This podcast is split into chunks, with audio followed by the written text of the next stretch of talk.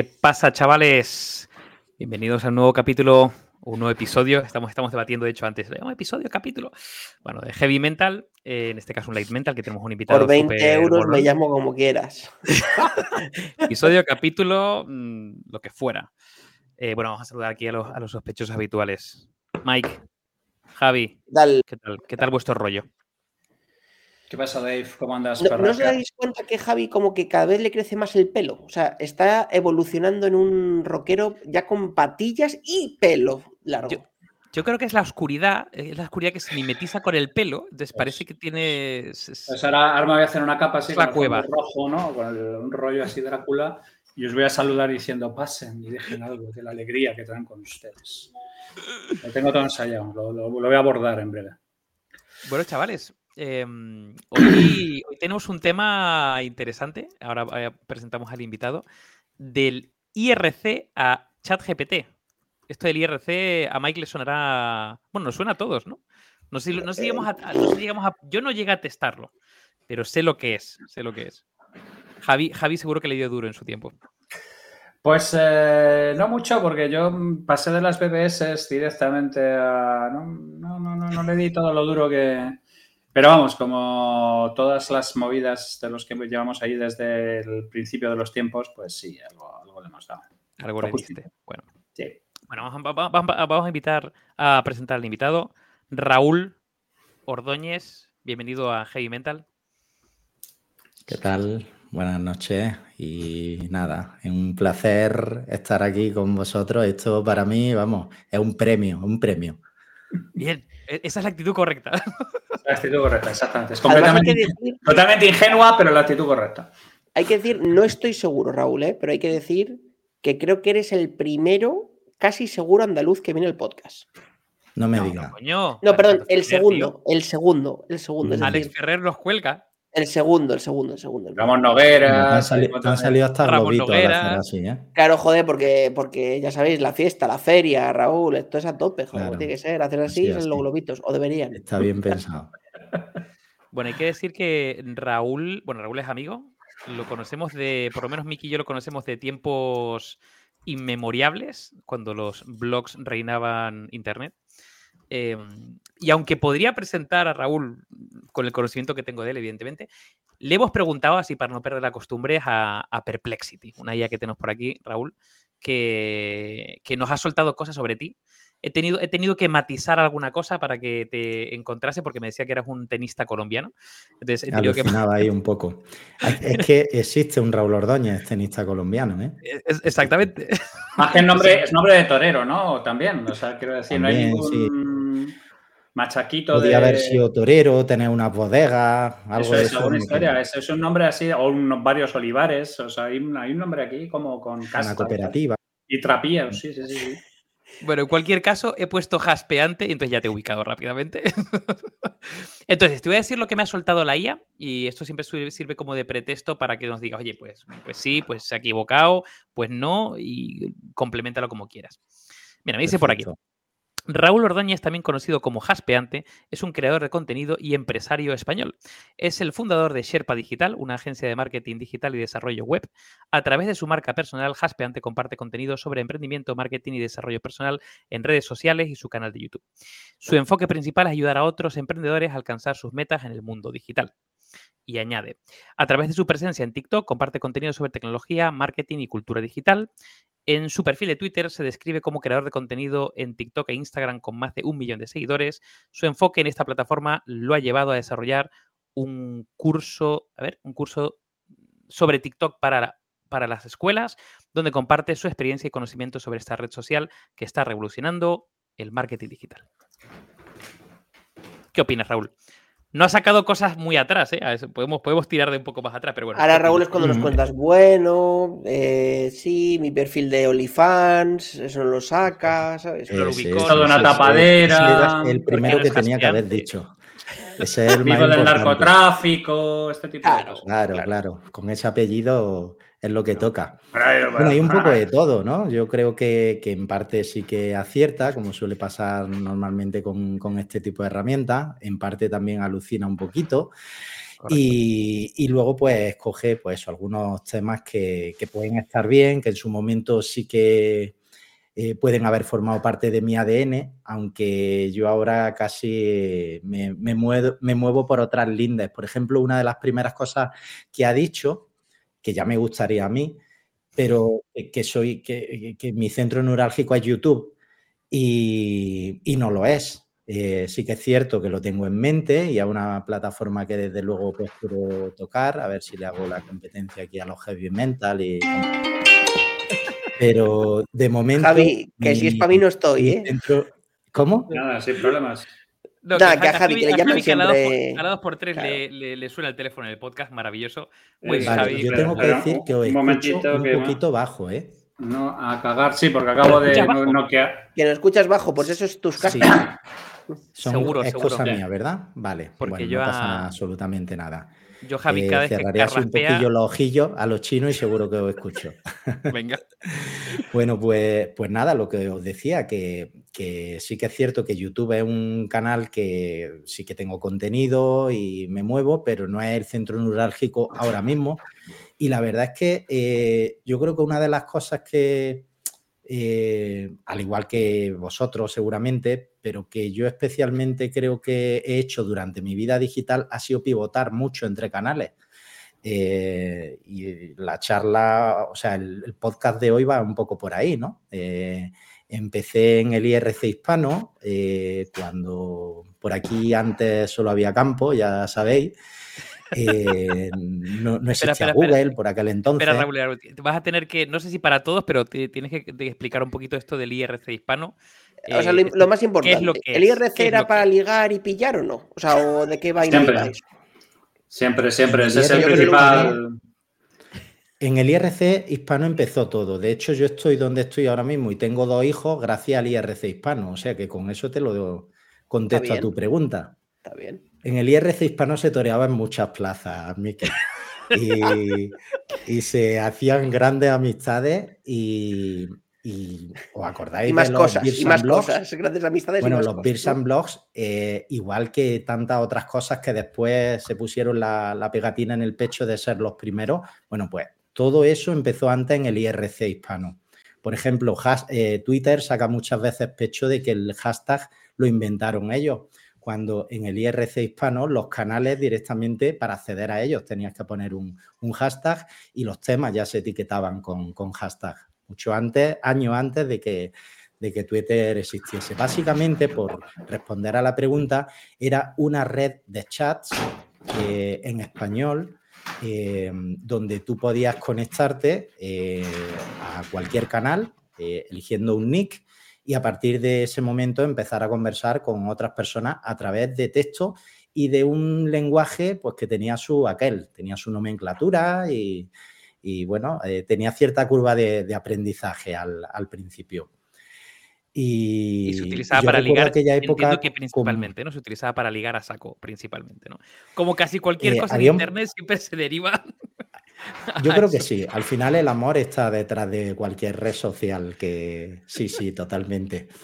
Entonces, por aquel entonces eh, yo monté un canal que se llama, se llamaba, se llamaba La vida es bella, eh, por tema de la peli y demás. Empezó siendo un canal bastante, pues eso, normalito, nos conectábamos 10, 15 personas, pero montamos una radio eh, de hecho, la montamos, ya, o cuando os cuente esto ya seguro que os va a hacer tilín porque era sobre Winamp, que era el reproductor... Hostia, Joder, por el favor, claro que sí. Con su ecualizador ahí y tal, sobre sus Windows ahí como tiene que ser, claro que tío, sí. los skins que había, madre. Pues a Winamp se le podía instalar un plugin eh, que se llamaba Southcast y que te permitía streaming. Entonces, pues montamos eh, una radio y con el modem aquel que ni siquiera había DSL por, por aquel entonces, pues pinchábamos música a través de Winamp y eh, la gente que entraba al canal pues podía escuchar, dedicábamos canciones, etc.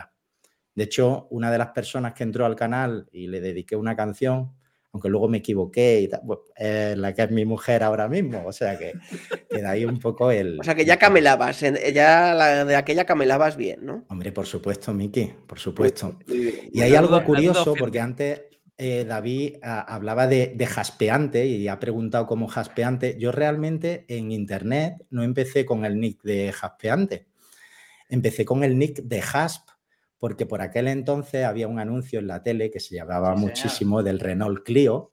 No sé si os acordáis, y aparecía. Jóvenes, aunque sobradamente preparados. Ahí estamos.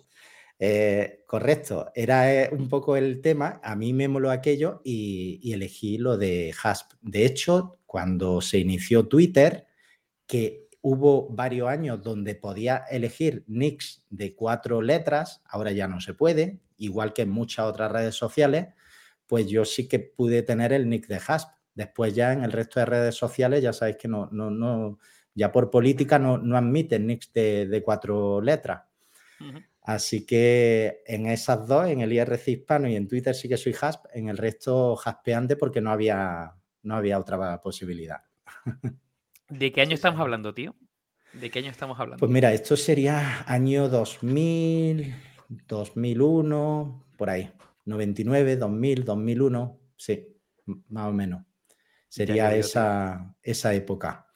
¿Y cómo, vives tú un poco, o sea, sin, llegar al mundo de la inteligencia artificial, cómo vives tú la época o la era actual de Internet? ¿no? Porque aquí yo con Javi, con David, aquí con los compis, muchas veces eh, tenemos diferentes puntos de vista, porque yo he de decir que disfruto mucho, pese a que no soy centennial, esta época centennial, ¿no?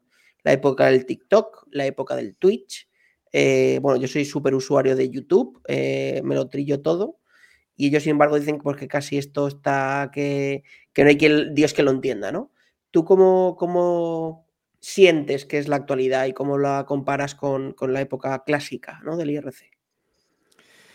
Pues yo aquí me pongo un poco abuelo cebolleta y demasiado romántico. Creo que ahora mismo existe eh, muchísima variedad, que por supuesto eso es bueno, pero hay tanta variedad y tanto zapping digital que a veces uno pierde, pierde el foco. Yo recuerdo por aquel entonces en el IRC o incluso cuando empezaron los blogs, que había los tres, cuatro temas de la semana, que eran los que se debatían, donde estaba la conversación, donde se profundizaba y, donde además pues, podía perfectamente pues eso, eh, debatir con todo el mundo y ahora eso yo creo que se ha perdido. O sea, no, los temas no llegan a tener quizá la, profundidad que, tenían antes. Por supuesto, hay muchísima más variedad, se llega más lejos, se llega a más variedad de temas, pero se ha perdido quizá eh, ese enfoque y, y esa lentitud que a veces requieren pues ciertos, ciertos temas.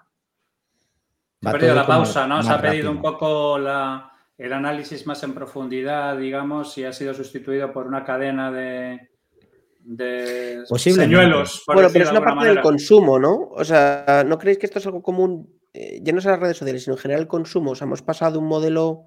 Eh, Totalmente. En general, en la vida me refiero, no, no, no me refiero a Internet, ¿no? De un modelo de funcionar en la vida a otro modelo de funcionar, ¿no? No sé, o sea, creo que es algo no solo de Internet, sino de el cine y las series, ¿no? Ahora se ven más series que pelis porque la, gente necesita con pum, pum, pum, pum, ¿no? No sé. Totalmente, sí, claro, es un formato de, usar y tirar. Se, está viendo, pues, por ejemplo, con, con, la transición o con la época dorada que estáis viendo el vídeo corto. Eh, Ahora, con tanta infoxicación que hay, pues lo que quiere eh, la, audiencia es eh, contenidos que sean rápidos y fáciles de consumir, chutecitos rápidos de dopamina o de lo que sea, y a, seguir al, siguiente. Eso está bien, pero al mismo tiempo es una pena por lo que comentamos, de que a lo mejor mm, se pierde esa mm, profundidad ¿no? que a veces requieren ciertos, ciertos temas. Y que coste que os lo dice alguien que ha apostado en los últimos años por este tipo de, contenido. Pero por eso, os dije antes que, yo he ido pivotando mucho. Yo estuve en el IRC, después estuve con los blogs, después estuve en, otro, en, redes sociales y, ahí sí que me considero un poco camaleón, ¿no? Eh, con, estos con estos temas. Antes, antes de pasar a TikTok y a redes, eh, eh, Raúl, vamos a pararnos en los blogs. Vamos a pararnos en los blogs, que yo sé que época molona y nostálgica, que fue donde además nos conocimos. Eh, no sé, o sea, bueno, aquí, aquí hay mucho también abuelo cebolleta y claramente hemos tenido, no, ya va, en, la comunidad me refiero, eh, somos hay muchos abuelos cebolletas en plan de, ¿por qué los blogs, internet y tal? De cada vez que soltamos algún, algún chascarrillo, eh, la gente se vuelve ahí muy nostálgica, mira, ya ha habido un montón de comentarios relacionados con el Winamp, bueno. Em, no sé, tío, que, que ahora en retrospectiva, ¿cómo, cómo, ¿cómo recuerdas la época de los blogs? Pues una época muy bonita, posiblemente la que sentó las bases de, la etapa profesional que estoy viviendo ahora. Fue una época en la que tuve la posibilidad de conocer a personas eh, y a profesionales maravillosos, entre, no es porque estés tú aquí, ni por entre los que estás, por ejemplo, tú, que, lo sabes, Miki eh, también, y, como una etapa apasionante, porque uno tenía la sensación, seguro que os pasa también a, vosotros, de que estaba en, la punta de espada de un poco de, lo que se estaba moviendo en Internet, ¿no? Y de, eh, la actualidad, de, al final hubo, un momento, bueno, al principio todos los medios tradicionales miraban con bastante recelo eh, esas bitácoras nuevas que llegaban, pero hubo un momento en el que claramente los blogs, oye, empezaron a, superar, a traer la atención, a pegar un golpe en la mesa y, aquello fue espectacular. De hecho, yo siempre digo que eh, la web actual, eh, cualquier red social actual, cualquier canal actual, viene todo de ahí, viene de los blogs. Los blogs son el ADN no, de. ¿No te pasa, Raúl?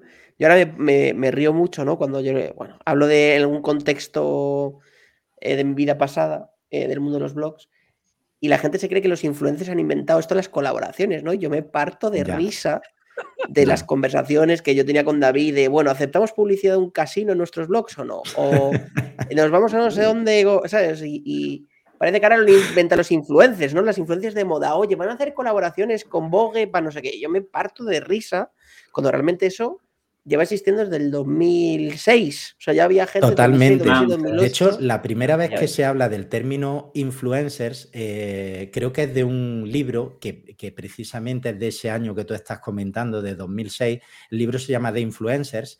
Y no sabría decirte ahora mismo el, autor, me acuerdo de la portada. No te preocupes, seguro que esto se lo saben, no te preocupes que aquí seguro, que uno de todos que hay ahí que lo localiza. Y es la primera vez que surge ese término. Eh, desde el punto de vista digital. Eh, y ahí en el libro un poco se habla de que surgen en Internet nuevos actores amparados bajo los blogs que son capaces de influir en la opinión de la sociedad. Decían, venía a decir algo así como que uno de cada, eh, o sea, nueve de cada diez americanos van a votar lo que digan pues ciertas, ciertas personas ¿no? de, de la red. Entonces, totalmente de acuerdo contigo. O sea, la, influencia de verdad empezó ahí, empezó con los, con los blogs. Fíjate, yo me acuerdo de haberme metido en el ajo en el, en el 2004 y era posiblemente con algo colgando de blogger, posiblemente, o alguna cosa por el estilo. Pero claro, eran blogs personales donde tú contabas tu mierda para los colegas. Había una red de blogs de colegas y todos se referenciaban entre ellos y tal. Que absolutamente todos los blogs empezaron por ahí. El blog de Nacho Escolar, el blog de un tal David Alayón, Pisito en Madrid, el blog. O sea, cualquier blog. Microsiervos, joder. Sí, claro, también. Microsiervos que hemos tenido aquí Albi hace no tanto. Sí, sí, sí. Sí, sí. sí. Eh, empezaron por ahí, como una, un diario personal donde uno iba volcando un poco pues su día a día y yo ahora, justo en, en el 12 de enero, mi blog cumplió 20 años. 20 años. Que yo me acordé el 24 de enero, no sé por qué, mirando y tal. Y digo, hostia, la primera entrada, y claro, yo leo las primeras entradas del blog y te parte el culo de risa. ¿No? Porque era, hoy pues tengo una sensación en el cuerpo de los días de domingo que uno, el Johnny Walker, le sabe a, o sea, te dan, te sientes un poquito a El, el equivalente de estoy en la T4, ¿no? De, de Twitter, de aquellos momentos. Exactamente. Uf, aquello, eh, con Enrique Danza, que yo fue mm, buenísimo. ¿eh? Otro, buenísimo. Otro, de lo, otro de los bloggers míticos, el blog de Enrique Danz, vamos. El de Danz. Y sigue ahí el tío. Mira, Enrique Danz es una de las personas, no sé si escuchará esto y demás, que es digno de admirar porque cuando la conversación de cualquier blog se ha desplazado a las redes sociales, él, sin embargo, en su blog sigue teniendo eh, hilos e hilos e hilos de, de, comentarios y es capaz de mantener esa, o sea, eso tiene un mérito para mí increíble. Sí, sí, sí, totalmente. ¿Qué más recuerdas, Raúl, de esa época, así, de la época súper clásica de los, de los personas, personas? Eh, pues me, me, gusta, me gusta mucho eh, lo que comentábamos antes de que fue una época donde eh, empezó eh, esos lazos que se creaban a nivel digital empezaban a, a también a, a tener su, su, materialización en el mundo real con aquellos and Blogs, con aquellos, pues eso, los premios Bitácora, muchos saraos que empezó a el EVE, el, el EVE, iniciador, el, o sea, eh, yo recuerdo, yo posiblemente creo que el primer sarao al que fui fue cuando hacían el Beers and Blogs en el Brasileiriño, aquel en Madrid, o, creo que era el Brasileiriño o algo así se llamaba. Eh, y que organizaba este hombre que era, ah, es que no, estoy perdiendo la memoria, eh, bajito que era ecuatoriano, no sé de dónde era. Bueno. Eh... Ah, Octavio Paz, ¿no? Octavio. Octavio, Octavio, Octavio, fue el primero, Octavio Rojas fue el primero que empezó a organizar ese ah, tipo Roja, de saraos. Octavio Rojas, sí. Y luego. Octavio Paz tenía con, un trabajo colateral que era escribir cosillas. ya, ya. Eh, gracias, my friend. el testigo de los Beers and Blogs lo recogió después Tweetmad, con Marilink, etcétera, etcétera. Hostia, yo, yo, no me puedo quejar, porque ahí es donde conocí a David. Sí, sí, ahí nos conocimos. En el Tweetmad 2 está todo conectado. o en el 3. Hmm. Sí, sí, sí, sí, sí. Sí, sí. Yo, yo posiblemente también en algún evento de esos os conocería. No sé, eh, ahora mismo no, no sabría decir el, el, sitio, el lugar. No sé si David Probablemente también, probablemente Joder. fue un tweetmat, ¿eh? Probablemente fue un tweetmat, sí, seguro. seguro. Mm. Joder, y ahí había gente súper guay que, que, a día de hoy sigue súper metida, tipo Martín Milone, Roger, eh, Natiaz, eh, Natalia. Eh, claro, y ¿qué más gente? Por supuesto. La gente Edgar estaba... de León, que sigue también súper metido en cosas de tecnología. Exacto. Paula Cuña eh, con Edgar. Paula Cuña con Edgar, por supuesto. Eh, claro, y si vale. analizas, pues la, la, gente que iba a, esa, a esos saraos, la gente que tenía blog en aquel momento, que ahora son todos, pues eso, primera espada en medios, en agencias, en... ahí empezó todo. O sea, eh, los blogs sirvieron pues eso, para poner un poco el talento en su sitio y, y yo creo que fue algo maravilloso. Fue como un momento de early adopters, ¿no? Yo formato creo que, yo que fue un momento como de early adopters de gente, ¿no? Como que tenía capacidades, pero que no había encontrado su nicho a lo mejor concreto de disfrute o de tal, y, y es como, yo creo que yo por lo menos en el Tweetmat, Raúl, me, me sentí muchas veces como gente con ambiciones similares, como si fuera, igual que hay gente que tiene el club de lectura de la uni, me lo estoy inventando, ¿no? O el mm. los que tocan en la tuna, que son súper colegas, pues ahí se juntaba una serie de gente que tenía con unas ambiciones del mundo de... Claro, que esto ahora se dice súper fácil, ambición en el mundo digital, pero que estamos hablando de un momento ver, que en ambición... España solo existía 20 y, y, y, y pero, no tenía ni penetración a tope. Ahora ya tenemos Mike, 40, Miki. Eso es. Ya, efectivamente. Eh, efectivamente. 50 y algunos. Se llama OnlyFans. Eh, eh, ahora, Raúl. A ver, perdona, de allí, de allí, por ejemplo, salen cosas como Weblogs, Julio Alonso y el megapepino que montó. O sea, quiero decir, sí, sí. no. A lo mejor los comienzos eran. Mira, digamos, yo, más personales yo tengo, y más yo tengo bien. Yo tengo pero... una imagen en la mente de uno de los primeros EVE donde se veía al, la plantilla, no, el nombre no sería plantilla, porque eran casi como cuadrilla, o sea, eran ejércitos. De un lado estaba Weblogs SL y de otro lado estaba hipertextual. Hipertextual. Llegaba Eduardo Arcos con eh, Marilyn, que estaba con él, estaba también Carlos, eh, bueno, tenía tres, cuatro, los típicos que escribían en hipertextual, y aquello había una rivalidad entre Weblogs SL e hipertextual, que aquello era tremendo. En, Weblogs estaba, supongo que Antonio Ortiz. Claro, estaba Antonio Ortiz, eh, estaba Julio Alonso, como dice Javi. Sí, ya llovió, tío, ya llovió, madre mía. Sí, sí. La verdad es que mola, ¿no? Porque era como. O sea, yo recuerdo como esos dos bandos y yo, que me la sudaba todo mucho, me hacía como mucha gracia, ¿no? Porque era como unos somos los buenos y los pijos y nos lo creemos, y otros somos los malos malísimos y nos gustan los malos malísimos, ¿no? Entonces, yo, que no iba con ninguno, me partía de risa porque era como cada uno con su, como con su role model, ¿no? Como con su modelo concreto de soy así y me lo creo y voy con esto al final del mundo, ¿no? Y era muy guay. Aquello fue los, los EVEs dieron para mucho, para grandes y míticas frases, ¿no? Como el yo estuve allí y no te vi, como eh, Enrique Dan se llegó a decir que si estuviese delante le cosería la cara a bofetadas. Es un, un, troll, alguien que le había, no sé si os acordáis de aquello, pero aquello fue súper sonado. El, el Afer Fakowski fue maravilloso. Ese, ese. Es todos los que hemos estado en, en, en, en, Harina hemos visto todos esos momentos. El teleoperador también. Ese también, claro, ese daba muchísima caña. Sí, sí. Mm. Bueno, entonces, de, de, los blogs, salto a redes sociales. TV Gate, ¿eh? De toda ah, aquella gente que, que, invirtió allí. Que... Sí, sí, sí. sí. La cancamusa, la cancamusa legendaria. Que luego alguien se llevó, se llevó dinero por ahí. Bueno, es la palabra. de internet inicial también, las narices rojas de Twitter, que esto nadie se acordará, pues que eran las, cuentas, las primeras cuentas fake de Twitter, que eran sí. las narices rojas. Que esto ahora se Totalmente. lleva mucho, ¿no? la cuenta fake de Bill Clinton, la cuenta fake de Aznar, la cuenta fake de Zapatero, de no sé quién, y, y ahora se lleva como... Pero ves, Miki, eso antes se hacía con arte, se hacía con una nariz roja y con mucho, porque por ejemplo en los blogs estaba Borja Mari, que también os acordaréis y tal, que Borja Mari daba sí, una caña que daba y repartía. Entonces se hacía con mucho arte. Ahora ya directamente lo que hacen es intentar plagiar o... Bueno, o ser, fal, o ser, faltones, o ser faltones en plan. Faltones, claro. Eh, Porque si tú, denigrar, ¿no? Que no, muchas veces no hay que llegar a eso, ¿no? La idea claro. original era ser cachondo, intentar hacer un poco de ironía, Exacto. ¿no? Que de ahí mm. estaban, eh, ¿cómo se llama el grupo este de gente de Sevilla? Que eran unos cracks.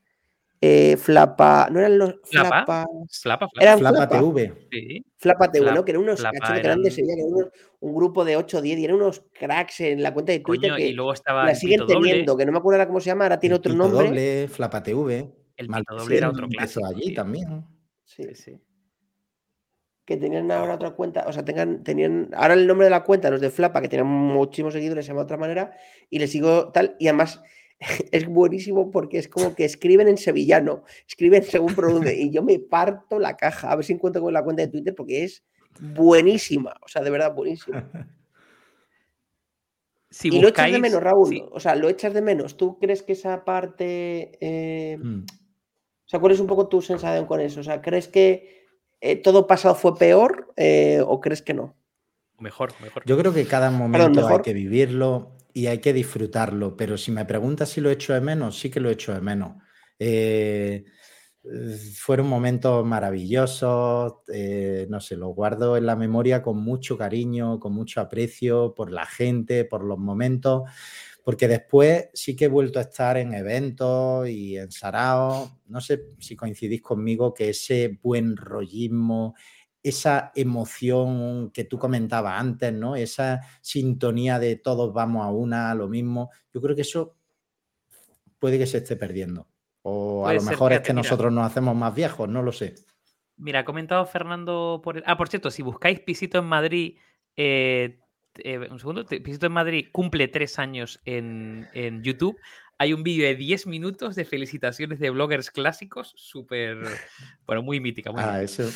Bueno, comenta. De hecho, yo creo que Raúl, a lo mejor incluso hay una tuya. ¿eh? Sí, yo me suena de haber enviado un vídeo para eso. Sí, sí, sí. o sea que Pisito Madrid cumple tres años. Bueno, Fernando pone por aquí: cuando Internet se abrió a todo el mundo, se fue toda la mierda. Mientras más underground era, mejor entorno. Hombre, algo, algo, algo tiene que ver también, ¿no? De, de un, un, reducto, ¿no? Eh, mira, otro, otro clásico, ¿no? La, la aldea, eh, el coño, ¿cómo se llama el tipo este, tío? Javier. El de Javier Peláez. o algo así. Sí, eh, la. Bueno, que cuando, cuando Internet al final es una pequeña aldea y hay como muchos con puntos afines, las cosas se viven de otra manera eh, muy diferente y cuando se abre, claro, al final pues tienes, un, no sé, un- Un muchísima peña interactuando. Ahora. ¿Me escuchas, Raúl? Sí. Ahora sí, que os perdí, perdón, perdón. Nada.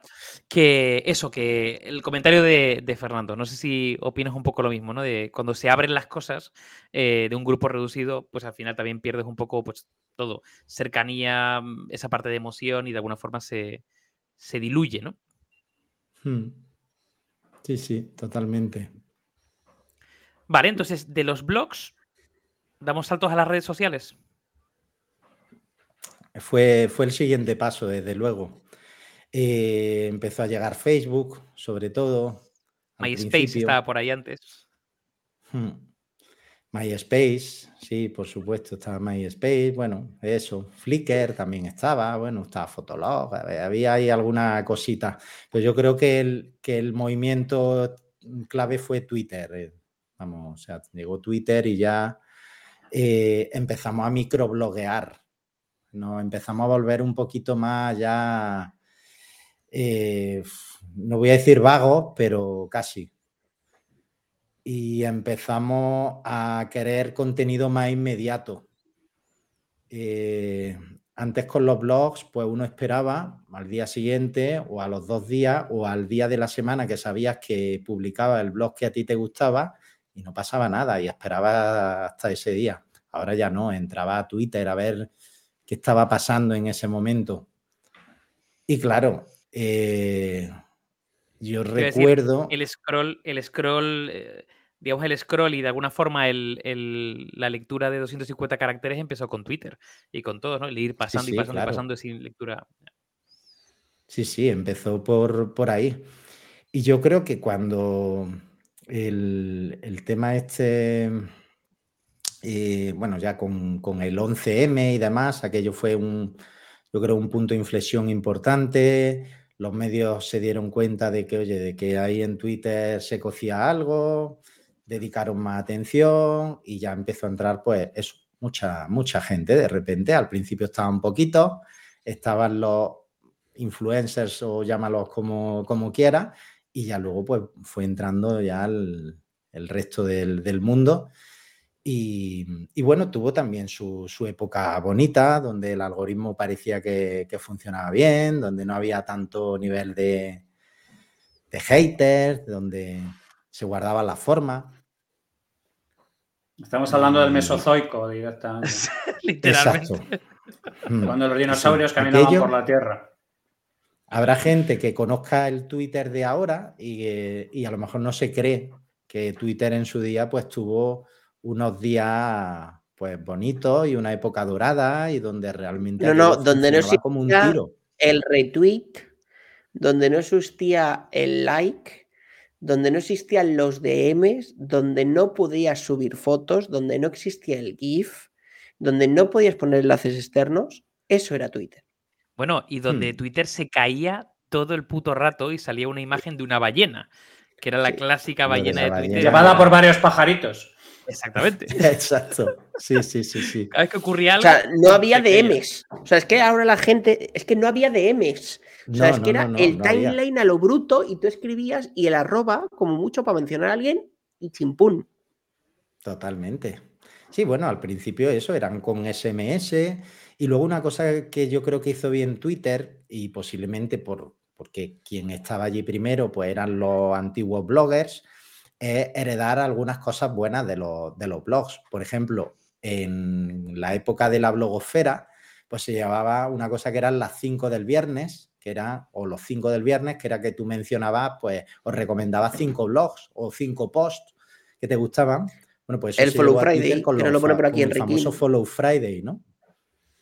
que Exacto. tú recomendabas pues a cinco cuentas y, y había cositas así que estaban muy bien, que molaban de, de Twitter, que, que servían pues para socializar sobre todo. Comenta el, el sete por aquí, el, claro, el tema del móvil. Claro, las redes sociales llegaron también en un momento que era explosión de los smartphones, ¿no? Antes de alguna forma el consumo que se hacía de los blogs principalmente era en, en, desktop, vamos, en, en, portátil o en un esto sobremesa, ¿no?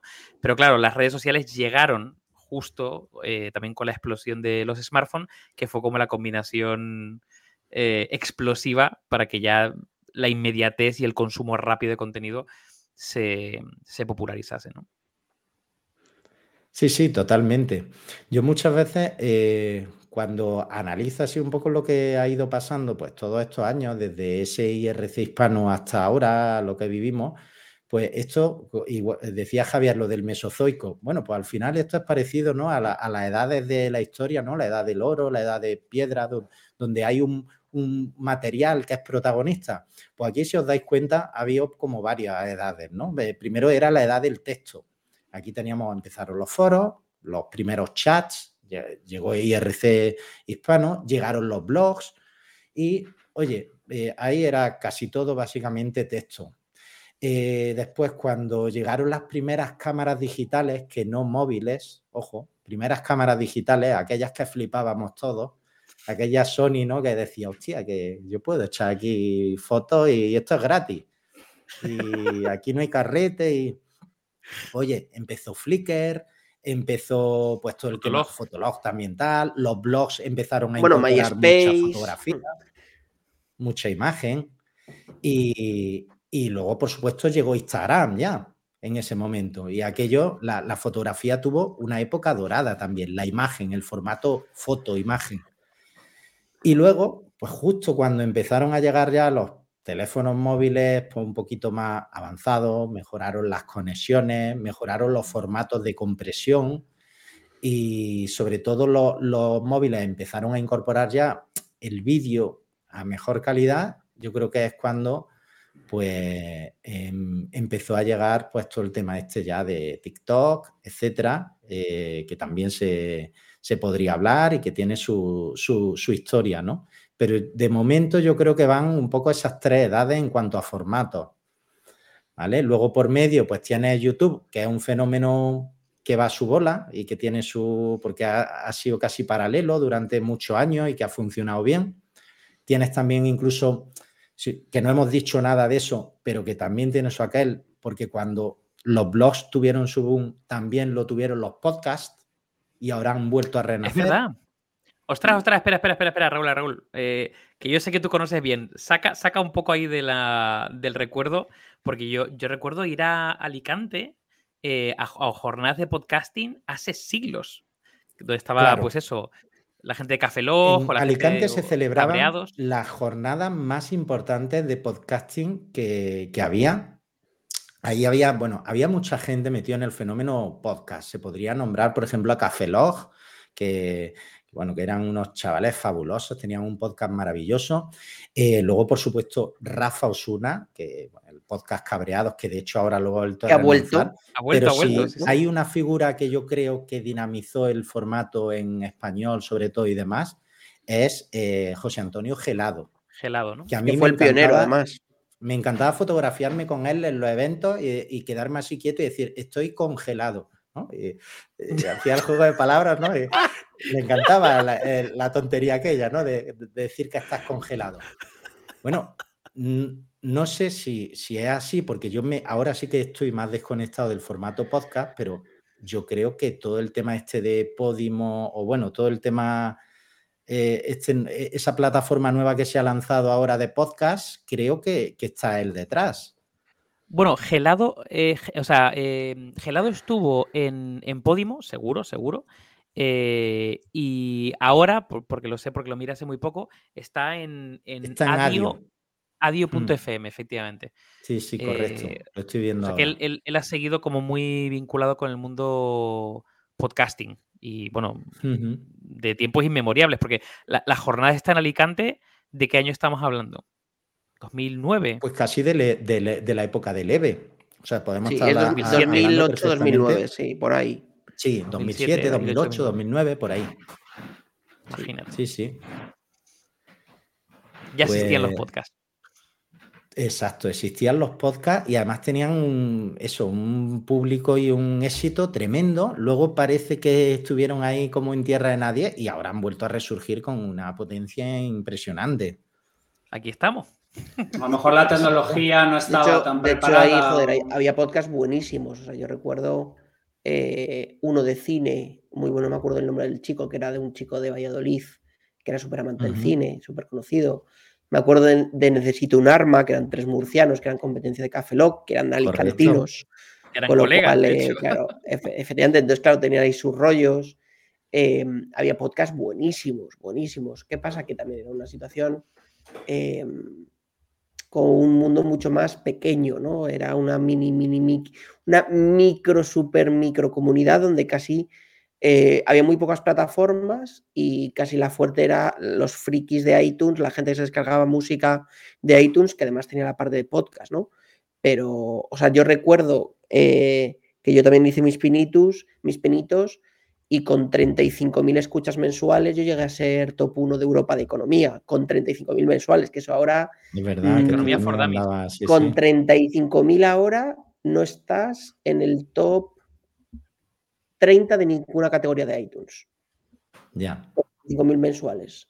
No sé, porque nosotros estamos por encima y sé que, que dónde está el corte y vamos, ya os digo que, eso, que con 30, 35.000 no estás en ninguna categoría, no te digo la principal, te digo en una temática no estás por encima del top 25 en ninguna. O sea, es decir, el volumen, o sea, yo fácilmente diría que ahora se ha multiplicado, pues no sé, por, por 20, 25 lo que se escuchaba, por, por un poco por lo que hemos de métricas, ¿eh? fácilmente con lo que se escuchaba antes. Y, tampoco había tanta plataforma. No existía Android Podcast, que ahora existe, no existía Evox, que ahora existe. O sea, Evox, yo recuerdo ya al final, al final, al final, al final, ¿no? Y ahora todo eso existe. Em, Pero es que ahora hay, hay, podcast absolutamente de todo, ¿eh? De todo lo que te puedas imaginar hay. Hay de todo. De todo. Hay de todo. O sea, yo recuerdo, o sea, yo recuerdo que aquel entonces eran más genéricos, ¿no? Más generalistas, más eh, economía, política, noticias, eh, tal. Y, y, hay de todo, y también porque muchos, eh, Raúl, ha pasado una cosa rara que, ah, yo no he visto en los blogs y no he visto en, YouTube, y sí que ha pasado en los podcasts. Y es que han llegado los medios haciendo podcasts a nivel editorial, creación de contenido eh, no para marcas, sino como, como si fuera branded content, pero propio, ¿no? Oye, pues la SER produce eh, un podcast de policíaco, un podcast de deportes, un poco de no sé qué, con el simple hecho de tener más contenido para atraer más público joven a lo que es la cadena, ¿no? Por ejemplo, joder, esto seguro no sé si lo conoces, pero, em, pero lo ha tenido mucho tiempo, que la SER le produjo un podcast, de, bueno, un, programa barra podcast eh, a David Broncano, a Ignatius y a Keke, que se llama La Vida Moderna. Y fue un gran atractor de público joven durante cinco o seis años, que luego le dieron ondas y hace poco lo han cerrado ya pues de creo mil programas o 1200 programas, que era un atractor puro y duro de público joven para la SER. O sea, su nicho era, o sea, la gente no escuchaba la SER a las 2 de la mañana los sábados cuando lo ponían. Era para brandear bajo la marca de la SER, seguimos siendo jóvenes, estamos en, la llama y todo, el, y todo el rollo. Sí, es un formato muy magnético, está claro. Y esa posibilidad de que a cualquier en cualquier momento se pueda escuchar y llevar a cualquier sitio y, y los móviles posiblemente hayan ayudado también a, eso. Con lo cual tiene, Mira, su eh, seguro que os vais a acordar, David y Raúl. El de cine era de Valladolid, será Ramón, Rey. Efectivamente, Ramón Rey, joder. Gracias. Me acuerdo hasta de, su, de su avatar. Sí, que era una mm. foto como en blanco y negro o algo así, no me acuerdo bien, pero sí, sí. Sí, sí, sí, sí. Sí, sí. Javi, ¿qué ibas a decir, tío? Te cortamos. No, no, no, que, es muy curioso cómo. Yo siempre hablo de, la evolución de los medios hiperpersonales y cómo al final, pues el podcast tiene una lógica serie de ventajas sobre la radio. Pero es muy curioso porque hasta que no se produce la confluencia exacta de que hay herramientas, de que hay hecho de banda y de que hay una serie de cosas, puede ser que llegue, pero hay solo unos cuantos pioneros y tal. Como pasó un poco con el vídeo y tal. Es muy curioso que, que a determinados formatos hasta que no les llega un determinado timing no, no, no, no, no maduran. Y, yo tengo ahora la curiosidad también de saber si, esta cadena de, de ir hacia cada vez más dopamina instantánea y menos contenido reflexivo es algo generalizado o si es algo que todo, porque un podcast, joder, es que hay gente que se mete tres horas o cuatro horas. Nosotros hemos hecho mongoladas de cinco horas y, y eh, o sea, cosas que desafían por completo la lógica del marketing más elemental, ¿sabes? Que no, que este año hacemos el 24 horas, te pongas como te pongas, Javi, te pongas como te pongas. Es que más que de mayor quería ser Jordi Wild, ahí todo mazado y todo tatuado y todo, y todo retrasado. Entonces el asunto es que es, una cosa que no que está, está aquí dándolo todo. Y tal. O sea, me, me, llama mucho la atención cómo los, los, los formatos tienen su tiempo y tienen su, su historia y tienen su, su, su, esta y tal. Y cómo conviven cosas como TikTok, que es una... Yo es que ni me lo he instalado, ni me lo he instalado en la puta vida porque no me encaja, pero con, con eso, con chapas de cinco horas. O sea, es una cosa espectacular. Bueno, ya, ya, que ha salido el tema, el tema TikTok, eh, que a mí me interesa mucho, Raúl, Raúl tío.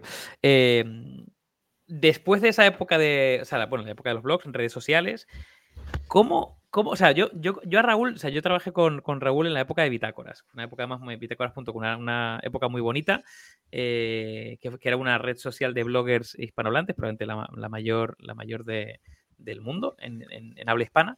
Eh, había unos premios que eran como los premios más importantes de habla hispana también de blogs, donde, donde ah, bueno, Miki recogió uno. Eh, creo que, si mal no recuerdo, Miki era con Gurus Blog, ¿no? Sí. De eh, ya, ya, ya, llovió, efectivamente, y, sí. yo, y, y, yo recogí uno también como blog personal, aparte de estar currando ahí en Bitácoras. Y luego, eh, ahora, ahora ha mutado otra cosa, de hecho, mandamos ahí un saludo a Perdomo, que estará por ahí a ver si nos escucha. Eh, hmm. pero, pero fíjate, después de ahí, eh, ¿cómo llegaste, Raúl, a eh, posicionarte en una comunidad de un millón de seguidores eh, con, con, con, ese formato de tutoriales cortitos, ¿no? De herramientas muy prácticas y cosas muy prácticas, e incluso con el tema del de guiño este del, del, ojito, que es algo que lo has ido ahí eh, bueno, no o sea, si por lo... hacer un resumen, por hacer un resumen, porque Javi, como no tiene TikTok, no se entera. Venga, Nuestro invitado de hoy tiene 787 mil seguidores en TikTok wow. y 6 millones de likes. Not bad. Entonces, bueno. Raúl, ¿cómo, qué, qué, qué, pasó? ¿Qué pasó entre una cosa y otra? Pues es difícil comentar lo que, lo que pasó. Básicamente, fue una época en la que yo, pues también eso, abandoné el, el proyecto de Bitácora, quería buscar un poco mi, mi, sitio. A mí el tema, por ejemplo, de la formación, ya sabes que siempre me ha atraído muchísimo, eh, la consultoría también, pero sobre todo la formación. Eh, y tenía ganas después eso de, de además de, pues, enseñar a, la gente, pues divulgar, ¿no? eh, porque es cierto que los canales que yo había tenido hasta ese momento pues eran eminentemente personales, me contaba mi vida diaria, mi vida cotidiana, pero sin rascar muchísimo más. Y nada, me di cuenta que, que, sí que existían muchos canales tecnológicos, eh, incluso pues de lo mío, de marketing digital, eh, pero posiblemente estaban demasiado, eh, no sé si la palabra es profesionalizados, eran demasiado técnicos. Y claro, cuando tú estás en el año 2020, 2021, presupones que la sociedad pues tiene ya una cierta base tecnológica, tiene competencias digitales, pero te das cuenta que la realidad, el día a día que tú te encuentras en la calle y que ves en tu entorno, es que eh, pues, no existen dichas competencias digitales. La gente no sabe eh, pues, pasar un Word a PDF, eh, la gente no sabe lo que es el campo CCO de un correo electrónico y me di cuenta de que pues, pocas cuentas estaban quizás llegando a, esa, a ese público, ¿no? De, que necesitaban pues básicamente entender la tecnología de una manera sencillita. Eh, y fue entonces pues cuando apareció TikTok y yo sí que es cierto que al principio pues tengo que reconocer que me acerqué a la plataforma pues como muchos otros durante la pandemia por curiosidad, también por defecto profesional porque eh, al ser una plataforma que después yo, pues a clientes, a, alumnos, pues tengo que enseñar, o ya es normal que tengas que, entender cómo, cómo funciona. Y empecé a ver cosas diferentes a lo que había visto en muchos años en redes sociales. Empecé a ver cosas que eran completamente distintas a lo que, por ejemplo, ocurría en Facebook, ocurría en Twitter o ocurría pues, en, muchas otras redes sociales. El algoritmo... Por ejemplo, mm, Raúl, ¿qué, te llamó la atención? Pues me llamó la atención que, realmente, pues, em, la meritocracia, por así decirlo, pues cobraba más sentido que, en, otras redes, que siempre se ha hablado de que, por ejemplo, pues Google premiaba la meritocracia, de que los blogs eran meritocracia. Sí y no. Aquí realmente eh, yo veía que tú, por ejemplo, era un tío súper talentoso o una tía súper talentosa, publicabas contenido en YouTube y al final, si no tenías detrás una buena base, si no tenías ya un recorrido de otras redes, cierta reputación, cierta... costaba crecer, costaba crecer. Posiblemente se crecería más lentamente, pero en TikTok no. TikTok, si tú tienes un contenido nuevo, alguien tenía un contenido nuevo, ese contenido pegaba, el pelotazo. Y el algoritmo lo premiaba. Lo premiaba pues con eso, con muchísima visibilidad y, sobre todo lo que más me llamaba la atención era el funcionamiento tan sencillo de pestaña para ti. O sea, la pestaña para ti era, era como la portada de Meneame, que no hemos hablado de Meneame. Entonces, si tú salías en el para ti de TikTok, te iba a ver mucha gente. Y a partir de ese momento, pues oye, tenías posibilidad de empezar a conectar con esas personas a las que tú querías llegar, que en este caso, pues gente que quería pues, eh, eh, aprender sobre tecnología. Entonces, yo esto lo intuía desde fuera, pero yo no me atrevía a, entrar. Entonces, creo que fue en enero de 2020, sería 2021, creo. 2021, eh, sí. Eh, pues nada, dije, venga, voy a hacer el experimento, voy a crear una cuenta con idea de publicar. Mi objetivo era publicar cinco vídeos a la semana, o sea, lunes, martes, miércoles, jueves y viernes, un vídeo diario, ¿vale? Un vídeo diario y Primera semana nada, sin pena ni gloria. Segunda semana sin pena ni gloria. Y a la tercera semana un vídeo que creo que era, hablaba de, cómo un poco identificar lo, lo, que Google sabe de ti, ¿no? básicamente, pues el típico servicio que tiene Google para entrar y ver un poco pues qué datos estaba almacenando sobre ti y demás. Bueno, pues aquel vídeo fue un pelotazo. Y de repente, claro, yo veía el móvil y lo que no había visto en mi vida, que eran notificaciones, like, like, like, seguidores, y digo, esto se ha vuelto loco, ¿no? Y, a partir de ahí ya fue una bola de nieve que fue creciendo y creciendo y creciendo, ¿vale? Entonces, eh, digamos que tiene un funcionamiento diferente. También te digo que creo que tiene bastantes eh, sombras. Y de hecho yo eh, llevo varios meses siendo bastante crítico con TikTok.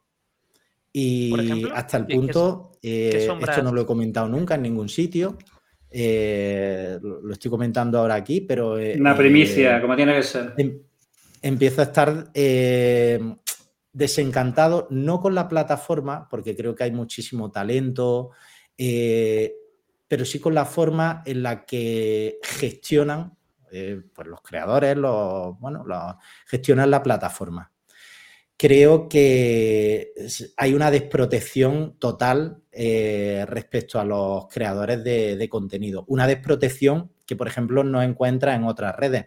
Y cuando antes, cuando antes Miki eh, hablaba, por ejemplo, de los números de TikTok, de verdad que yo a esos 700.000 seguidores, por supuesto, son todos valiosísimos, pero eh, yo, por ejemplo, le doy más valor a la comunidad que tengo en Instagram porque cuesta muchísimo más conseguir esos seguidores en Instagram, ese medio millón en, Instagram, que a esos 700.000 en, en TikTok, básicamente por ese funcionamiento del algoritmo. Tú en TikTok puedes tener 2 millones de seguidores. Hay gente que tiene 2 millones y 3 millones. Pero si no sale en el para ti, es como si no existiese. No te sirve de nada. Entonces, Claro, eh, implica un sacrificio continuo de buscar temas que, oye, que sepas que, pueden pegar fuerte y claro, como no busques esos temas, pues posiblemente ya no va a aparecer en el para ti. Y luego está puesto el tema este que os comento, perdón que me haya extendido, de, la desprotección al, creador. Y una pregunta, eh, Raúl, porque el tema de la desprotección al creador, yo es algo que escucho de todos los influencers. Mira, eh, he estado viendo unas declaraciones del Chocas, que es seguramente el top 5 streamers en castellano que se levanta 60.000 pavos al mes en Twitch, diciendo que Twitch eh, no se reúne con él desde el 2020. ¿Vale? Que Twitch ni le responde los correos. O sea, yo creo que el tema de la desprotección al creador es algo común a las plataformas en general. Es decir, si tú al top 5, tío, que te da beneficios en un idioma barra, conjunto de países, no le cuidas, eh, pero creo que eso es más por cómo están montadas las plataformas, este tipo de plataformas, donde no hay una parte de em, content creator experience o como lo queramos llamar, content creator care o como lo queramos llamar, ¿no? Es más de, oye, yo pongo un modelo, lo automatizo al extremo, saco el jugo a ese modelo y lo que pongo es gente a vender campañas, pero no a cuidar los creadores. Entonces, yo en esa parte, Raúl, una pregunta por desconocimiento, sin ninguna maldad. ¿En TikTok hay un tipo de revenue share? Porque lo desconozco, es decir, tú que eres un creador grande o que se considera grande, eh, ¿existe algún tipo de sistema tipo como el de YouTube o el de Twitch o algo así, donde la plataforma da revenue share a los creadores o eso no existe? No, lo conozco, eh, por eso pregunto. Sí, eh, a ver, TikTok tiene, eh, o sea, en la parte, por ejemplo, de, de ingresos y demás, tiene lo que se llamaba, digo se llamaba porque lo van a cerrar el fondo de creadores, que básicamente es un, un fondo que tienen ellos y que destinan, pues eso, a, pagar a los creadores por visualizaciones. Una miseria realmente. En TikTok, por supuesto que tiene, tiene la posibilidad de, monetizar, pero no va por ahí, por, directamente a través de la plataforma. O sea, tiene, lo hace eh, vía agencia, vía directamente contacto con marcas. Product placement o lo que sea, pero no por publicidad de la plataforma. En el fondo de creadores, pues mira, eh, yo estoy dado de alta en el fondo de creadores y en estos tres años, pues te puedo decir que a lo mejor, yo qué sé, no habrá llegado ni a los 2.000 euros. En tres años. Una auténtica con el volumen, con el volumen de, Eso es porque no eres la Twin Melody, Raúl, que te lo están chupando todo. La claro. Melody. sí, sí, sí. Con la Twin Melody y ves de eso y te da para el Ferrari, Raúl, tío. Claro. Yo, por ejemplo, lo que he hecho en falta en TikTok, y creo que sí que existe en otra red, por lo menos a mí me ha faltado. yo, eh, una de las cosas que más me, por ejemplo, me afectan el tema de las cuentas de, que suplantan tu identidad, ¿no? Que sí que aparecen en otras redes, pero yo, por ejemplo, si aparece alguna en, Instagram se denuncia y al momento esa cuenta está eliminada. Aquí no, aquí es un auténtico suplicio. Eh, no te contestan, si te contestan, te, contestan tarde, aportas lo que tengas que aportar de identificación, de documentación, de lo que sea, las cuentas siguen estando ahí. Y lo peor es que actúan, pues eso, al libre albedrío, contactan con tus seguidores, intentan. Y claro, mm, cuando eso ocurre no una vez, sino 15 veces, pues ya eso desmotiva, ¿no? Luego, por supuesto, el tema de la monetización, pues ya te digo, yo ya doy por hecho que, que cuida un poco al, creador. Entonces, pues bueno, eh, también estoy un poco tomando mis propias decisiones. ¿Y, esa política, tú a qué crees que es debido? ¿Cómo, perdón? Esa política, ¿tú a qué crees que es debido?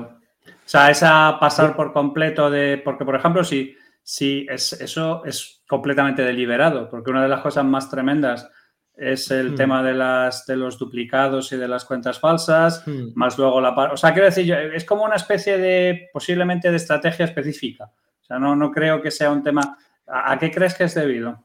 No sé de qué puede ser, Javier. Eh, TikTok, por ejemplo, a nivel de, gestión, aquí en España tienen oficina, pero una oficina comercial ni siquiera da soporte técnico. Eh, tienen lo que se llama, mm, bueno, ayuda al creador y demás, que alguna cosita hacen, pero realmente, eh, y además hace poco me pasó a través de Threads, contacté con, alguien del, del, equipo de aquí de España que me animó a, bueno, a enviarle Eh, realmente quien, quien, corta el bacalao del funcionamiento de la, de la, plataforma está en China o donde, o donde, tenga, o donde tenga que estar. Sí, sí, y, bien cerquita de Li Jinping, o sea, quiero decir que no se, no se vaya muy lejos. por si lo necesita. por ejemplo, Meta, Meta eh, pues sí que tiene su equipo en Europa, en España, es mucho más fácil contactar con ellos, te responden. Eh, y yo creo que eso es fundamental para cualquier creador de contenido que está comprometido con una plataforma que da eh, su tiempo, su trabajo y esfuerzo en esa plataforma, oye, que menos que, el darle una, atención. Entonces, bueno, es algo que yo de verdad que no soy de quejarme nada, nunca había hablado de esto, pero oye, ahora que lo que salía el, tema, yo creo que, era apropiado decirlo. Yo estoy bastante eh, pues descontento ¿no? con, ese, con ese Raúl, vente a, a, YouTube y a Twitch, a Spotify Video, tío. Vente, vente. Sí, sí. Oye, una, cosa, una cosa, Raúl, escuchándote, claro, em, que bueno, es, tu caso, pero eh, de momento no es el nuestro, no es el nuestro, pero cuando, claro, inviertes muchísimo, no es el nuestro, digo, porque no tenemos una comunidad tan grande de seguidores, ¿no? Mm. Em, cuando ya tienes una comunidad muy grande y de alguna forma, eh, bueno, pues entiendo que te vuelves un poco em, como esclavo del algoritmo, ¿no? decir, ostras, ya eh, necesito seguir alimentando eso para seguir creciendo, seguir siendo... ¿Tienes algún tipo de miedo? Eh, y entiendo que lo de, lo de, que estás tomando tus propias decisiones, ¿no? A lo mejor va por ahí de que cambien el algoritmo y te cambie completamente tu llegada a tu propia comunidad, ¿no? Porque en el fondo Ah, volviendo vez al tema de los blogs, cuando tú tenías un blog eh, y tenías, por ejemplo, el suscríbete, tipo newsletter, ¿no? Pues tú eras como dueño, ¿no? Hmm. Eh, o sea, tú eres el hmm. dueño del canal, ¿no? El gran problema que ha habido en las redes sociales, y es una cosa que se ha debatido mucho, es que tú puedes tener una comunidad muy grande, pero en cualquier momento te pueden cambiar algo y tú ya no hmm. eres, eh, entre comillas, dueño de la, de la, llegada a esa gente, ¿no? Literalmente. Como, como diría Lloriento, ¿no? Sin, sin un blog eres un, sin techo digital, estás todo el día tirado en las redes sociales.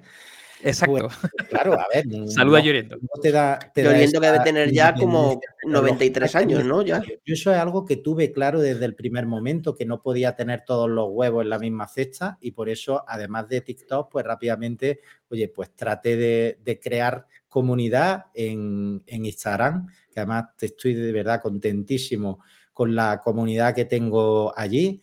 Tengo también mi propia newsletter. Eh, ahora, pues, por ejemplo, el tema de los cursos me está dando también muchísima eh, conexión pues, con, gente.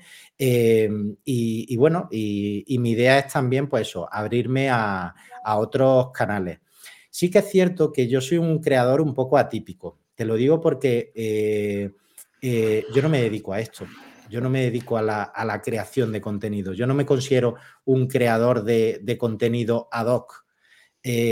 Hace poco, en octubre, estuve en Madrid, bueno, unos premios que había que daba Business Insider eh, a los bueno, a los teachers del año que llamaban, ¿no? Había distintas categorías, premio totalmente inesperado, estaba Javi Santaolalla, estaba Doctor Fission, o sea, auténticos cracks, habían metido la categoría ciencia y tecnología en la misma. Bueno, al final eh, salió genial la cosa. Y claro, allí pude contactar eh, que yo no había tenido esa, tú lo sabes, yo hasta este momento digamos que había visto la película desde la, desde la otra parte, cuando organizábamos los premios Bitácora. Yo siempre había sido organizador, pero nunca había sido el creador que está ahí. Entonces tuve la oportunidad de conectar y hablar con muchos otros creadores. Y lo que sí que vi es lo que tú estás comentando, ¿no? De esa ansiedad o esa dependencia del algoritmo que te puedo asegurar, David, que yo no tengo. Es decir, yo, por ejemplo, hay días que no publico y no pasa absolutamente nada. Yo procuro disfrutar la vida. Hay días que yo tengo mi trabajo porque tengo que dar clases o tengo que... y no pasa absolutamente nada. Gracias a lo que tenga que ser, eh, yo soy muy feliz eh, o sea, no tengo esa dependencia de, tener que crear. Y sin embargo. Bueno, pues esto lo vamos a decir a la comunidad de heavy mental. Para que cuando los lunes no publicamos capítulo, que son pocos, que dejen de mandar los mensajes, que algunos lunes no nos apetece y que les den por culo, joder. Claro, hombre. que no pasa nada si un día en todos los trabajos se fuma, ¿verdad?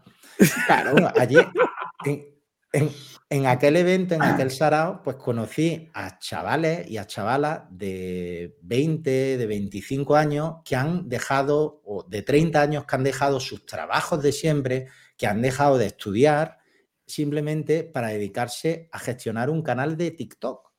Porque bueno, si me dices, oye, es que tengo varios canales, tengo varias comunidades, y es lo que tú dices, oye, cambia el algoritmo, te cierras la cuenta, cambia la red social, te quedas sin nada.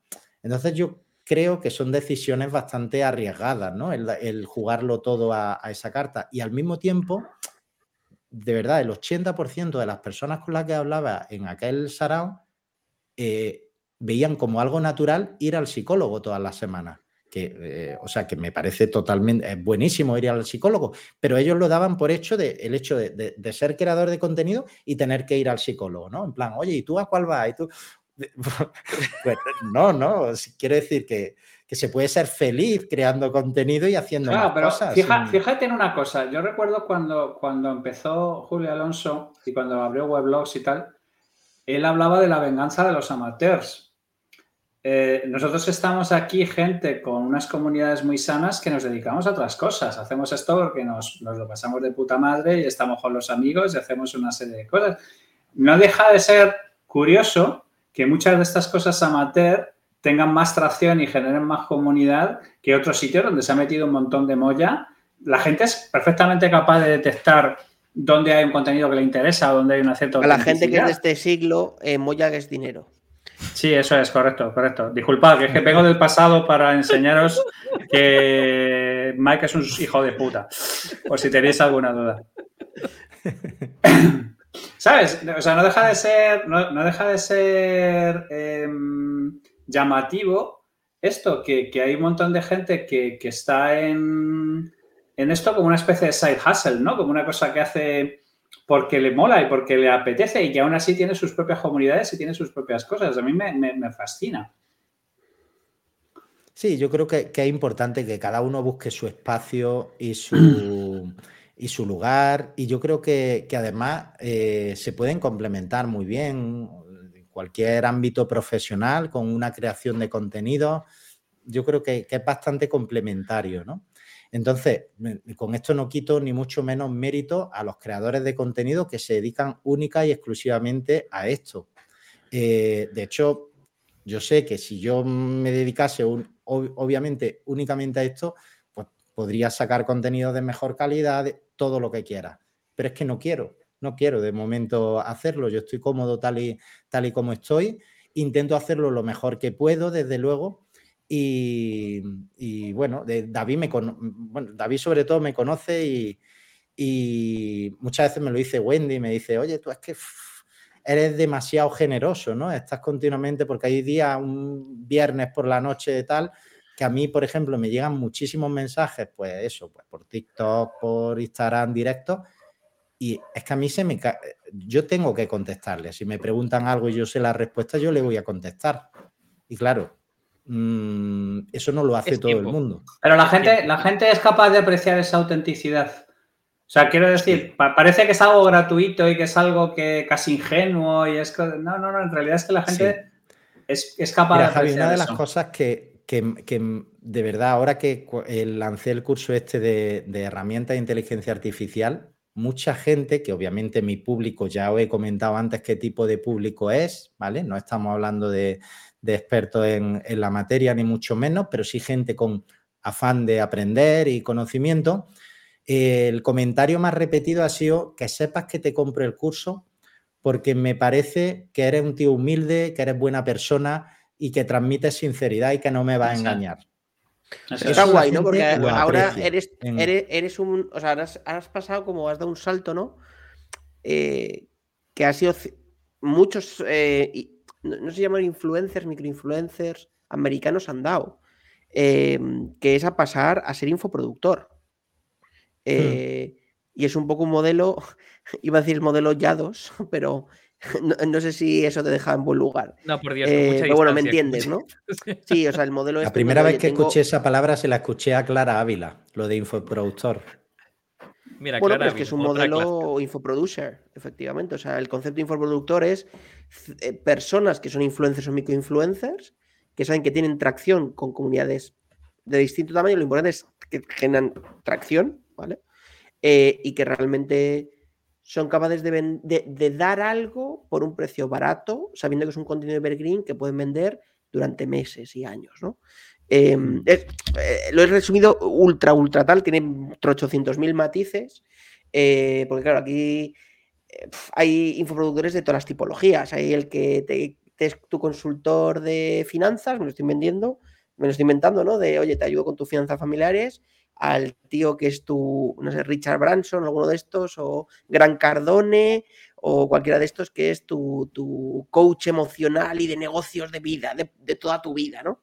Eh, o sea, es un abanico enorme y muy difuso de gente, ¿no? Pero sí que es un modelo. eh, o sea, a mí me ha llamado la atención porque yo lo que vivo o lo que siento, la evolución que ha sido Internet es, hemos venido de los foros o del IRC, que eran eh, cosas muy de nicho, muy de nicho. Hemos pasado por el más media de las redes sociales, ¿no? Por el todos a mogollón, ¿no? Esto es el club de swinger de todos juntos y de repente la gente eh, es como que estamos volviendo al origen, ¿no? Estamos volviendo al quiero tener un club privado de frikis eh, donde hablamos del libro de mm, no sé quién, ¿no? De un Mm. filósofo que nos flipa. O quiero eh, estudiar cómo hacer, no sé, el curso de doméstica de David, ¿no? Me quiero hacer el curso de Mm. doméstica de David y, y conocer a la gente que lo ha hecho y el micronicho de ese curso, ¿no? Eh, y es como que hemos vuelto a los básicos, pero con todo lo que se ha aprendido en 20 años de la historia de Internet, ¿no? O sea, yo es un poco el feeling que siento. Sí, totalmente.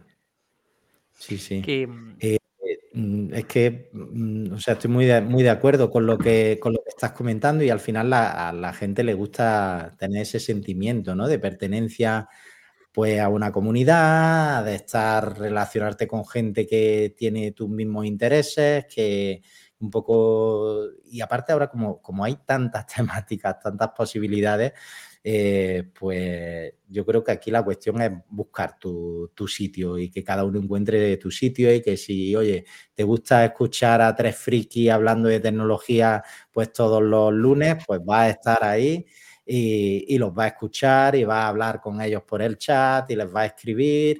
Y, y yo creo que, que eso es muy, muy importante. Y con respecto al tema de los infoproductores, claro, yo eh, desde fuera eh, veía esto, igual que vosotros, imagino, mm, con muchos ojos, ¿no? Porque veía de todo.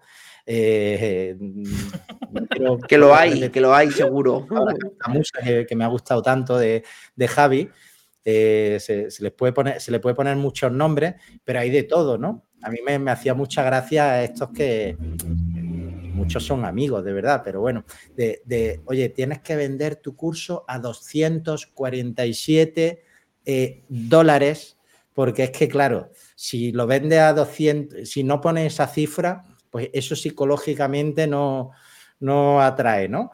O pues los típicos de, de, que para vender un curso hay que hacer una landing page kilométrica. Entonces, yo creo que hay muchas formas de vender. Y por encima de todas ellas está el, ser eh, auténtico, ¿no? Y el, y el transmitir confianza. No hay mejor argumento de venta que el transmitir confianza. Entonces yo un poco eso es lo que he tratado de apoyarme, ¿no? Eh, creo que yo lo que he procurado, pues, por supuesto, tenía ganas de, la, de lanzar algún tipo de, curso eh, y cuando he considerado que tenía una comunidad suficiente y a la que podía llegar, pues bueno, lo he lanzado y la verdad es que estoy muy contento y, y bueno, y que y la intención es pues seguir eso, ir, ir sacando cositas de estas. O sea, yo, yo por aclarar y, también, y está siendo otra sepas, experiencia.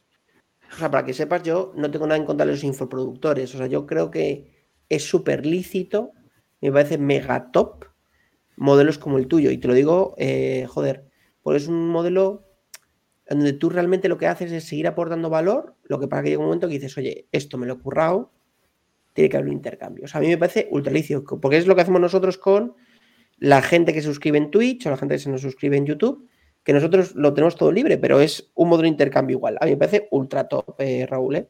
A mí lo que me parece mal, hmm. o, de algunos infoproductores, es esa parte de falsas expectativas, falsas eh, comunicaciones, falsas. es que lo tienes que hacer como yo te digo, es que tienes que comprometerte. Correcto. Es decir, eso es tremendo, pero yo siempre lo digo a todo el mundo, si de verdad este tío fuera tan rico como dice, ¿tú crees que estaría vendiendo cursos de mierda a 200 pavos? O sea, o, sea, o a 27 o a 900, me da igual el importe. O sea, si verdad tú crees que una persona es millonario, o sea, rico como se hace vender, ¿no? Chaval de 18 años con el Ferrari o encima del Lambo o tal. ¿Tú crees si de verdad Yados fuera rico de verdad, y lo diré todas las veces de mi vida, el tío se dedicaría a vender cursos de 100 pavos? O sea, pero tú, pero ¿tú crees de verdad. Totalmente de acuerdo. Totalmente de acuerdo. Ahí el negocio, obviamente, pues lo tienen en, no es el explicar ese, o sea, el, negocio en sí no está claro que no es que no existe o que no es fructífero, el negocio lo tiene él vendiendo ese tipo de, cursos o intentando vender ese, ese tipo de. Bueno, pero que pasa igual con los que venden temas de trading, que es, joder, seguro que mm, casi trading, criptomonedas. Cripto, total, o sea, o, de, ligoteo, tío. Es bueno en cripto, de verdad, de verdad, de verdad se va a dedicar a vender cursos de cripto de 200 pavos. Pero tú, tú de verdad, lo, o sea, estás convencido. Hmm. Hmm. tú eres tonto, ¿sabes? Ya. Oye, por, por, ir a, la última, a la última etapa del arco, ¿vale? Eh, Chat GPT, que lo tenemos ahí. Eh, y, vamos cerrando eh, con, este, con este punto. Em, Raúl, con, lo que conoces ya del tema de em, IA generativas, lo cada vez más sencillo que es generar contenido, editar contenido. Eh, ¿cómo, crees, tío, que pueden, que pueden cambiar las cosas? Nosotros, por ejemplo, en Heavy Mental utilizamos varias IAs eh, para hacer los shorts, para em, traducir, para sacar a texto. Em, bueno, hemos utilizado una IA para presentarte, ¿no? Perplexity. ¿Cómo, cómo crees que las IAs pueden o, van a ayudar o afectar, depende cómo se mire, ¿no? A los creadores de mm. Bueno, como siempre, como ha ocurrido a lo largo de toda la historia, la tecnología está aquí para ser, eh, para hacernos más, felices, ¿no? Para hacernos más productivos, para hacernos incluso más libres, dicen algunos. Y, yo creo que con, la inteligencia artificial, por supuesto, pues va a ocurrir exactamente lo mismo. De hecho, está ocurriendo. Eh, existen muchísimas herramientas con las cuales pues, podemos apoyarnos para realizar todo tipo de tareas que ojalá las pudiésemos haber tenido, tenido antes. Y eh, en el ámbito concreto de la creación de, contenido eh, suponen un impulso total. Ahora bien, con esto estoy diciendo que eh, al final Internet se va a llevar, se va a llenar de contenido eh, pues completamente generado por una IA y que va a ser lo que el público demande? Pues posiblemente no. O sea, es decir, habrá contenido mucho generado con, IA, pero al final, igual que ocurre en otros ámbitos de, la vida, pues la, gente va a buscar pues ese, ese, toque diferencial, ese valor añadido, ese, eh, esa autenticidad que hablábamos antes.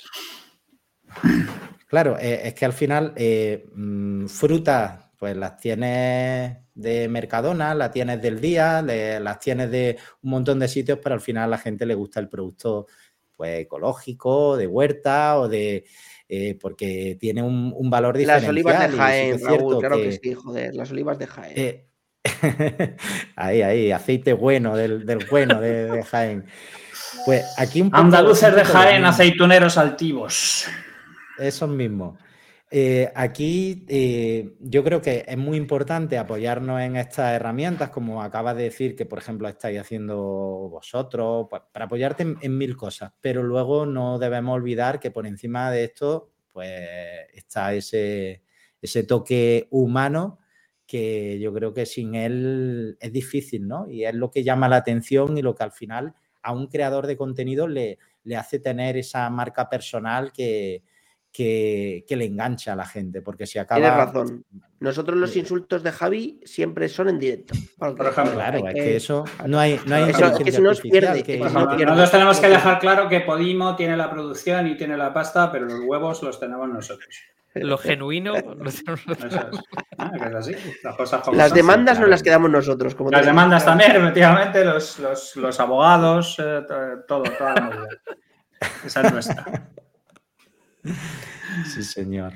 Mira, pues mientras el chat se pregunta, Raúl, si tiene alguna pregunta para ti, eh, que vamos a dejar por aquí un ratito a ver si alguien tiene alguna pregunta para ti. Vamos a aprovechar a hacerte la pregunta que nos dejó el invitado anterior para ti. ¿vale? Javi Santana, que fue nuestro invitado anterior para ti. Javi Santana fue el CTO de Carto y eh, ahora es el CEO, cofundador de em, eh, TinyBird. Nos dejó una pregunta para ti que es, si tú escribieras una carta que tuvieras que dejar al futuro para que alguien leyera dentro de 50 años, ¿en qué formato y dónde la dejarías? Uf, qué buena pregunta, ¿no? Buenísima. Qué buena pregunta. Pues eh, yo, yo, la dejaría en formato vídeo, claramente. A mí el, formato vídeo creo que, eh, aunque llegarán pues nuevos formatos en 3D y este tipo de cosas, y visión espacial y todo esto, pero el formato vídeo yo creo que es un formato magnético, ¿no? Porque reúne lo mejor del texto, de la imagen, del sonido, de, todo. Entonces el formato sería desde luego... MP4 H2, H264, o en, o en punto AVI, me da igual, pero un GIF animado. En vídeo. Y posiblemente, ya si me apuras, en vídeo vertical, ¿sabes? Que, te, yo creo que... que Será muy guay que, las teles... Imagina, Raúl, que patentamos una tele que solo es vertical para las casas, ¿sabes? Para el salón de casa solo vertical, para ver shorts y TikToks Escucha, dentro de 20 años. Tú te ríes, Miki, pero eh, eh, ¿por qué, por ejemplo, TikTok y todo esto, al margen de esto, por qué el, vídeo vertical eh, tiene ese magnetismo? Decíamos, los vídeos cortos por lo de la infosicación, porque buscamos píldoras, pero ¿por qué en vertical y no en horizontal? Hay muchas, muchas respuestas a eso. Yo una de las respuestas que, creo que puede estar detrás es, eh, eh, o sea, los seres humanos eh, dormimos en horizontal, pero normalmente vivimos en vertical, nos comunicamos en vertical y de hecho cuando tú agarras un móvil, la posición natural que, que tienes de agarrar el teléfono es en vertical. Ahora ya nadie coge el teléfono en, o sea, esto es un poco carca. Coger el teléfono así, ¿quién coge el teléfono así ya? Esto es carca, ¿no? Entonces, entonces eh, oye, ¿tiene, tiene sentido que los vídeos vayan en vertical por también por la propia naturaleza ¿no? del aparato que, que está teniendo el, éxito. Entonces, yo le, yo le dejaría el, vídeo en vertical. Y, y, un mensaje tengo que dejarle también. Eh, no, tú, no, no. Si quieres, eh, vamos a hacer otra cosa que es, vamos a ver un par de preguntas que por el chat y luego tú dejas al siguiente ah, eh, la pregunta que tú le quieras dejar. Mira, hay una pregunta para ti que es de Willy Frog, que dice, ¿hay asociaciones de influencers para hacer presión contra las empresas de redes sociales o es algo que no tiene ninguna fuerza? Pues por desgracia no hay, pero me encantaría. Y me, em, o sea, yo me subo al carro y si hay que ponerse ahí a, remar, yo siempre he sido un tío echado para adelante para estas cosas. Y oye, no me. De verdad. Pues te veo, ¿eh? Te imagino con, Dulceida, con Dulceida y la Estoy Melody a tope, ¿eh? Ahí, ahí. A tope. No, a ver, más que hacer presión y demás, simplemente, mmm,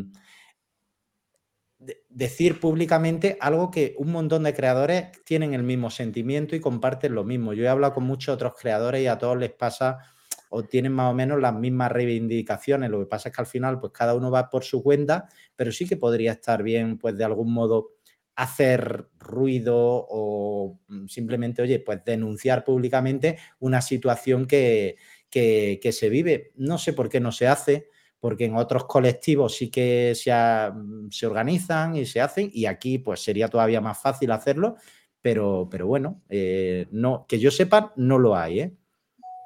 Mira, una pregunta que también nos deja por aquí Fernando. ¿Meterá mano el gobierno en OnlyFans con su nuevo comité de expertos del no por?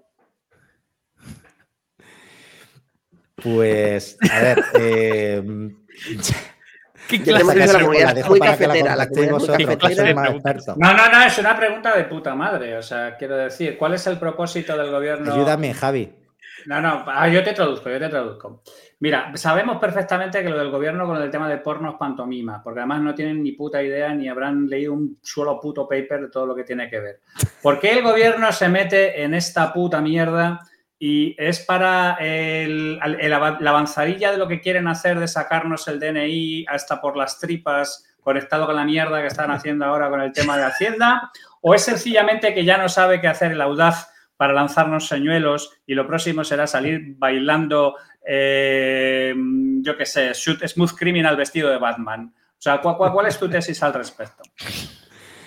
Pues eh, está claro que, que ahora eh, cada vez más, pues esto es mm, un gran hermano total. O sea, aquí al final eh, van a saber todo, talla de calzoncillos, todo, todo. Ya, ya saben muchas cosas, pero más van a... Al final la información es poder. No solo las empresas, sino también los gobiernos, pues quieren hacer movimientos en este sentido y ya se ve, ¿no? En medidas de este tipo que más allá del, del tema cachondo que pueda tener, o, pues oye, eh, implican muchas cosas y muchas restricciones a la, a la libertad, ¿no? Entonces, pues bueno, eh, yo aquí en este sentido siempre he sido bastante pro libertad de Internet, ¿no? Y, y- y tratar de limitar lo menos posible en, en ese sentido, pero, pero bueno, tampoco quiero pringarme mucho más.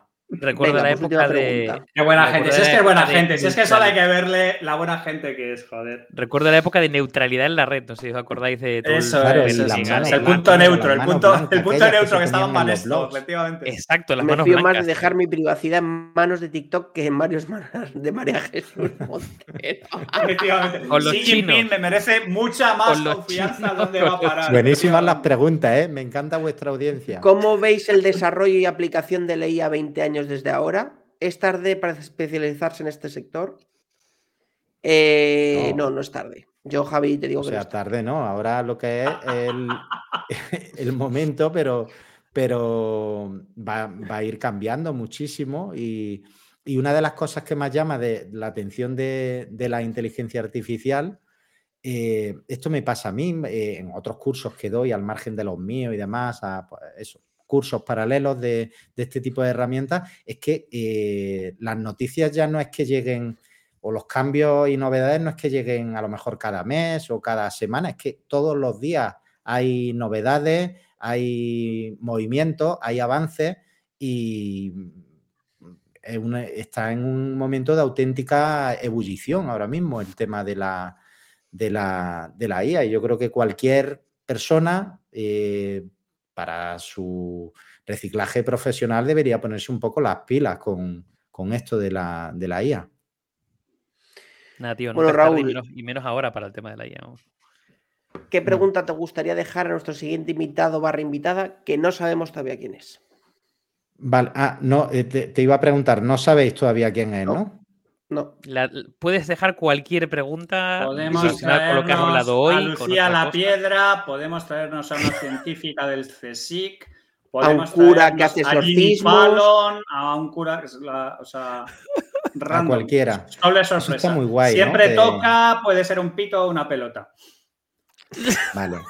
Eh, y, y puede ser pregunta de, de cualquier cosa, no De tiene por qué ser. cosa. de- Así, tú puedes preguntar que te saca de los cojones, cosa, claro, y la pregunta es tuya, joder.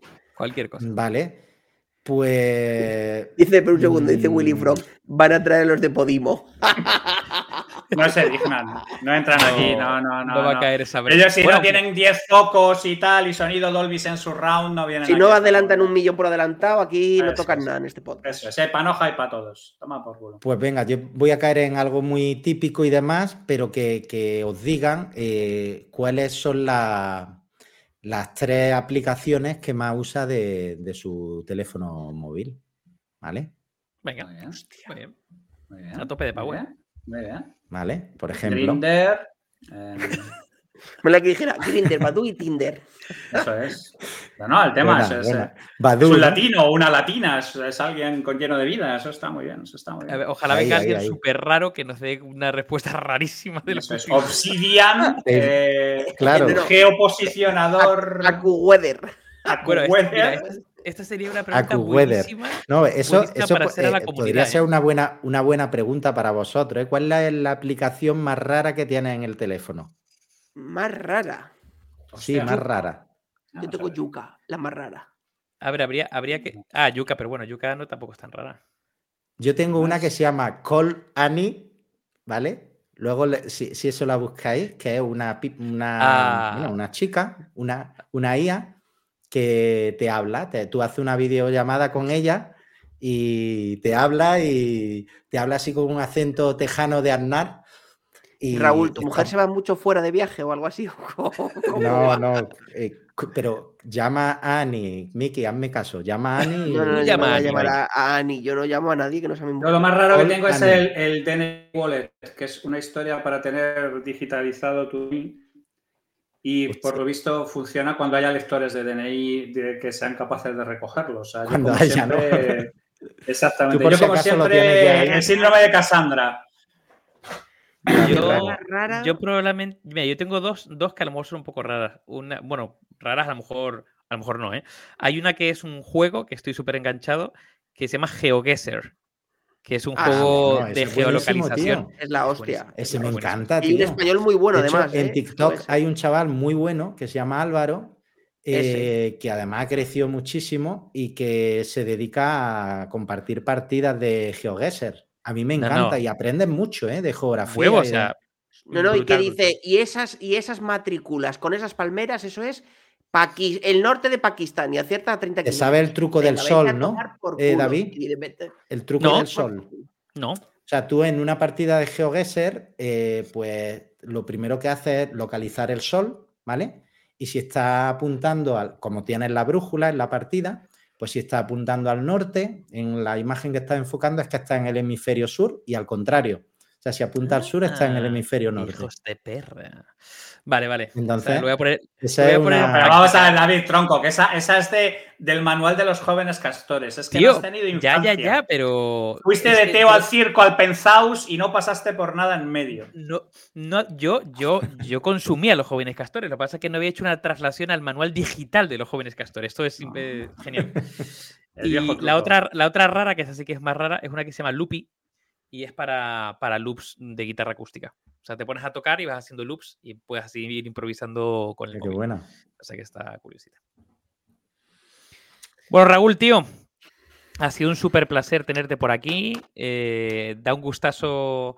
eh, Bueno, de hecho, antes lo, lo decía Mike y, y lo decía eso también, de joder, tío, tío que sabes un montón, súper humilde y sobre todo buena gente, tío, que es yo creo que la parte más, más eh, genuina que transmites y por eso enganchas a la es. peña. O sea que mil gracias por venirte por aquí y compartir un ratito con nosotros. Ya, Solo por el hecho de conocer a Dave y Mike y no darte a la bebida, ya muestra el, de lo que estás hecho. tío.